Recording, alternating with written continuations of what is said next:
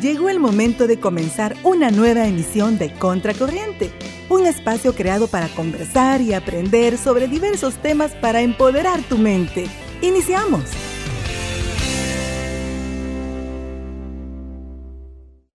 Estás escuchando Contracorriente con Alicia Torres y Nelson Ventura. Y el día de ahora eh, nos acompaña el licenciado Jaime Ernesto Melara, maestro del sector público y también Master Coach Educativo. Muchas gracias. Con el que estamos tratando el tema la deserción escolar en El Salvador. Muchas gracias. Bueno, un saludo para todos los que se están conectando. Veo que están algunos que estamos están llegando, ¿verdad? Y qué bueno que ha despertado interés este tema. Gracias a ASDER y, y al programa de Contracorriente por la invitación. Gracias por compartir estos temas educativos que son de importancia para vos que estás en la escuela, para usted, compañero maestro, que está innovando o que quiera que su clase sea innovadora. A ver, coméntenos un poquito acerca de usted, amigo. Jaime Melava es un maestro que ya lleva más de una década dando clases.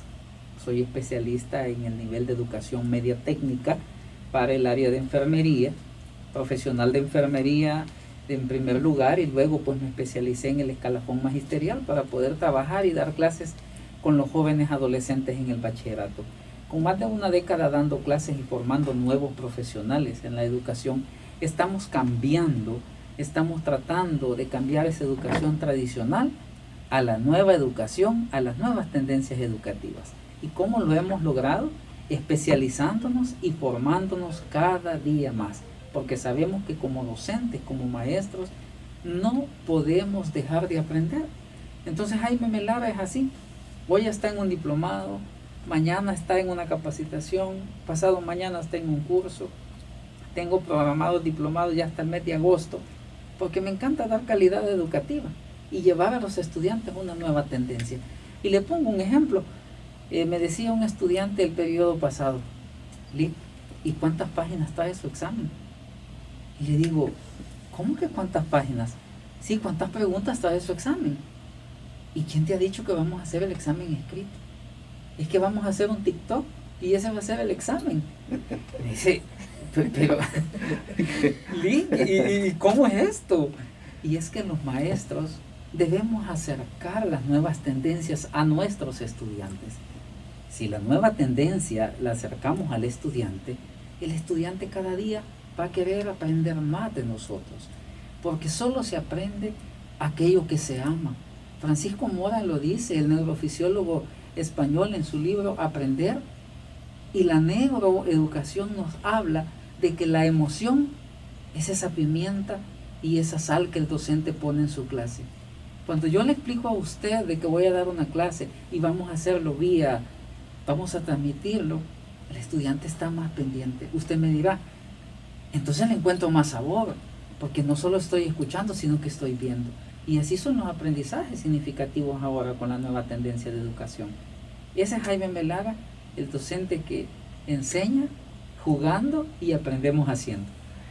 Qué, bonita manera de, eh, llevar a la realidad que estamos viviendo estos días una nueva manera de, enseñar y que a la vez aprendan a, través de esa manera que usted les enseña. Gamificar el conocimiento es aprender jugando, porque muchos de nuestros estudiantes, si yo llevo, por ejemplo, en el curso, estaba escuchando su viñeta del curso de de locución. Ah, y muchos de sus estudiantes en el curso puede ser que aprendan viendo un video.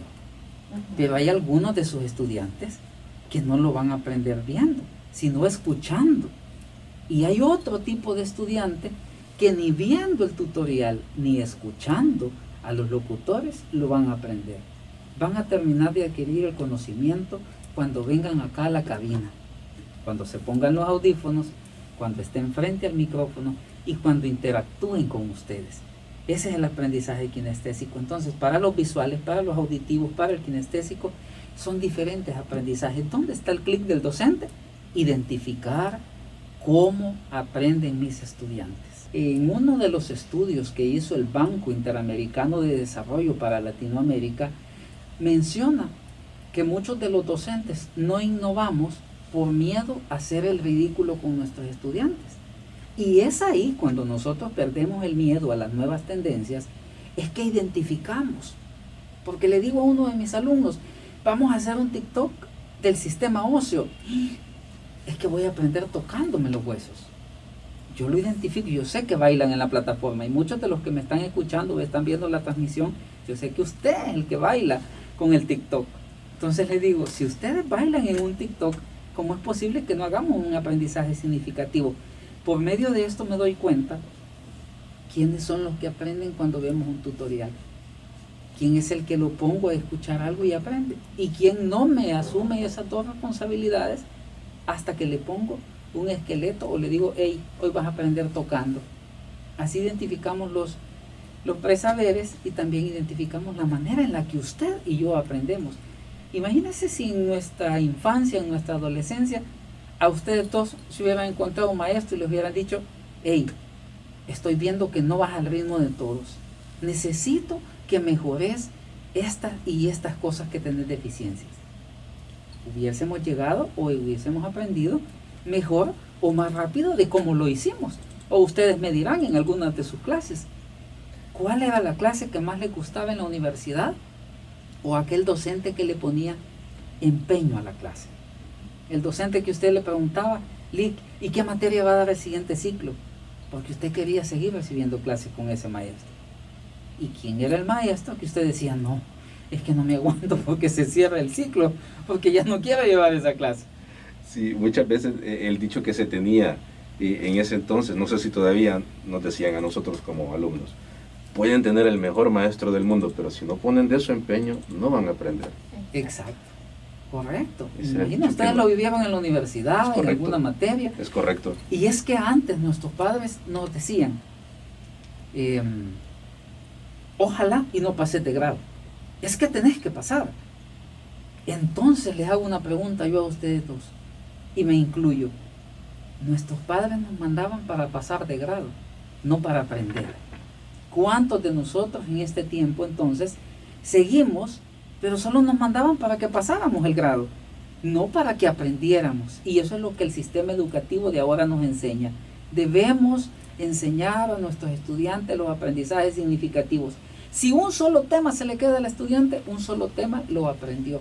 De nada me sirve desarrollar 10 contenidos y que el estudiante no aprenda ninguno. Y ahí el aprendizaje significativo. Ok, y ahora estos, estas maneras de, de enseñar cómo nos pueden ayudar a evitar el tema que nos eh, incumbe esta tarde, que es la deserción escolar. Okay, ¿Cómo los podemos poner, llevar ya a la práctica para que no suceda esto? La deserción escolar es un tema bastante delicado y que hemos venido sufriendo en los últimos años. La primera em, cosa que nos va a ayudar, el primer parámetro que nos va a ayudar a mejorar esa deserción escolar es la actitud del maestro. ¿Cómo llego a mi clase? cómo llega ese maestro y qué es lo que inspira. El maestro 2.0 coach es el maestro que se vuelve entrenador, ya no es aquel maestro tradicional que llega solo a dictar o que llega solo a dar una separata, una fotocopia, vaya jóvenes, esto van a copiar. Eso no es aprendizaje significativo. Es que nosotros expliquemos. Es que yo le explico a usted para qué le sirve mi clase en el curso de locución, por ejemplo. Cuando yo le explico a usted que depende de su aprendizaje, usted va a conducir un programa de radio o en, ¿por qué no decirlo?, televisión, ¿qué nos va a permitir a nosotros no llegar a esto? Bueno, número uno, hoy tenemos herramientas con las que cuentan nuestros estudiantes para desarrollar su clase. Llámese una laptop, una tablet, un celular. En la época que usted y yo estudiamos no, no teníamos acceso a esas herramientas número uno, materiales. Y número dos, la astucia que tiene el docente para mantener ese número de estudiantes. Hay un alumno que ya no llegó por una semana. Como orientador de grado, estoy pendiente a buscar al estudiante. ¿Qué te ha pasado? ¿Por qué no estás en clase? He identificado que no estás ya sea de manera virtual o presencial, porque hoy estamos en la multimodal, en la que hay días que lo, hacemos presencial, días virtual. Esas son herramientas que nos van a evitar la deserción escolar. Y la otra es que usted le ponga empeño a la clase. Si usted da matemáticas, busque ser el mejor maestro de matemáticas. Si usted da sociales, busque ser el mejor maestro de sociales. Es que es ponerle empeño y ponerle esa sal y esa pimienta a la clase para que el estudiante se quede picado y dice, hombre, ¿y es que este maestro con qué me va a salir mañana? Es que hoy hice una dinámica, mañana viene otra. Y entonces, ¿qué me va a enseñar mañana? Si yo descubro el interés en el estudiante, eso va a permitir que él le ponga empeño e interés a la clase. Decía una maestra de parvularia, de nada me sirve decirle a los estudiantes que se callen o pongan atención. Si yo aquí en el cuello de mi chaqueta ando una, una jirafa y de repente me saco la jirafa y les digo, niños, hoy vamos a aprender acerca de este animal, no me van a poner atención por lo, el llamado de niños, me van a poner atención por lo que están descubriendo, por el interés que están descubriendo en ese momento. Entonces es la astucia del docente. Eso evita que el estudiante haga deserción escolar, porque le va a decir al papá, no, papá, yo quiero seguir yendo a la escuela. Yo sé que muchos de mis alumnos me están sintonizando y me han estado escribiendo y me dicen, Lick, mañana otro día sin clase. Y les digo yo, calma, debemos acatar la normativa de prevención de riesgo. Pero de eso se trata, de dejar al estudiante que quiera ir a la escuela, no que el estudiante no quiera ir a la escuela. ¿De, de qué otra manera se puede evitar la deserción escolar, digamos, no repitiendo los patrones eh, culturales que ya se han tenido anteriormente, que ya están obsoletos, ¿verdad? Sí. ¿Qué otra metodología podría funcionar? No solo el, no solo el maestro, sino que voy con el padre de familia. Ok. En la educación somos un triángulo educativo en el que participa el maestro, el padre de familia y el estudiante que es el último eslabón. Padre de familia, usted que nos está escuchando, motive a su hijo.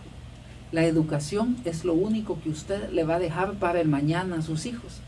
Sabemos que las cosas materiales son importantes, pero hoy en día no vamos a dejar esa cantidad de casas, terrenos, sino educación.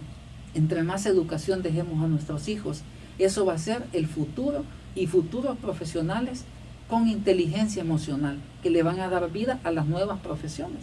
La docencia es la mamá de todas las profesiones y es así que todos hemos pasado por un docente en nuestra formación. Ustedes como locutores han tenido maestros y han de tener uno en Es especial correcto. que ustedes dicen, es que con él aprendí tantas cosas. Gracias porque estamos tratando esta tarde el tema de la deserción escolar en El Salvador. Y hablando así en, en porcentajes, es Fíjese mucho, es que poco, realmente es o ha cambiado pues con esto que ha sucedido pues Es de la pandemia. Realmente es poco, porque Es lo- poco. los canales, hay un por- siempre va a haber un porcentaje de ausentismo, pero es por aquellas causas de que un estudiante sufrió una enfermedad en la que debe pasar una incapacidad, o en el caso de, yo he tenido varios estudiantes que han tenido la oportunidad de viajar fuera del país, que ya estaban en un proceso de visa, ya estaban en un proceso de petición familiar, y justo este año han tenido que viajar fuera del país. En esos casos, pues, y sabemos que es una mejoría para los estudiantes, qué bueno, que van fuera del país y, hay un- y se ve como un caso de, de deserción, pero no porque ellos quieran, sino que van fuera del país. En el caso de la deserción escolar es mínimo comparado a otros años, a otros quinquenios. En este quinquenio se ha reducido mucho ese porcentaje. La tecnología que se ha acercado, el internet que nos ha ayudado muchísimo a nosotros en este en este pan- en este proceso de pandemia y post-pandemia en el cual llegar as- hasta ustedes a través de un teléfono celular, de una plataforma de Instagram o de WhatsApp, eso ha facilitado. Entonces eso ha minimizado el porcentaje de deserción escolar comparado a otros años en el que los jóvenes no tenían acceso a una computadora, a una tablet o menos a datos. Esas técnicas, ese entusiasmo, esa nueva tendencia de la educación nos va a permitir a nosotros minimizar esa deserción escolar. Claro, hay más factores, ¿verdad? Que hablábamos acerca, eh, hay gente que debe salir de su casa, se muda, se van hacia otro lugar, eso puede ser un factor de deserción. Pero por nueva tendencia educativa, por tecnología, ahora ya no debe haber. Agradecemos tu fiel sintonía y te invitamos para que nos acompañes en nuestra próxima edición de tu programa Contracorriente. Hasta la próxima.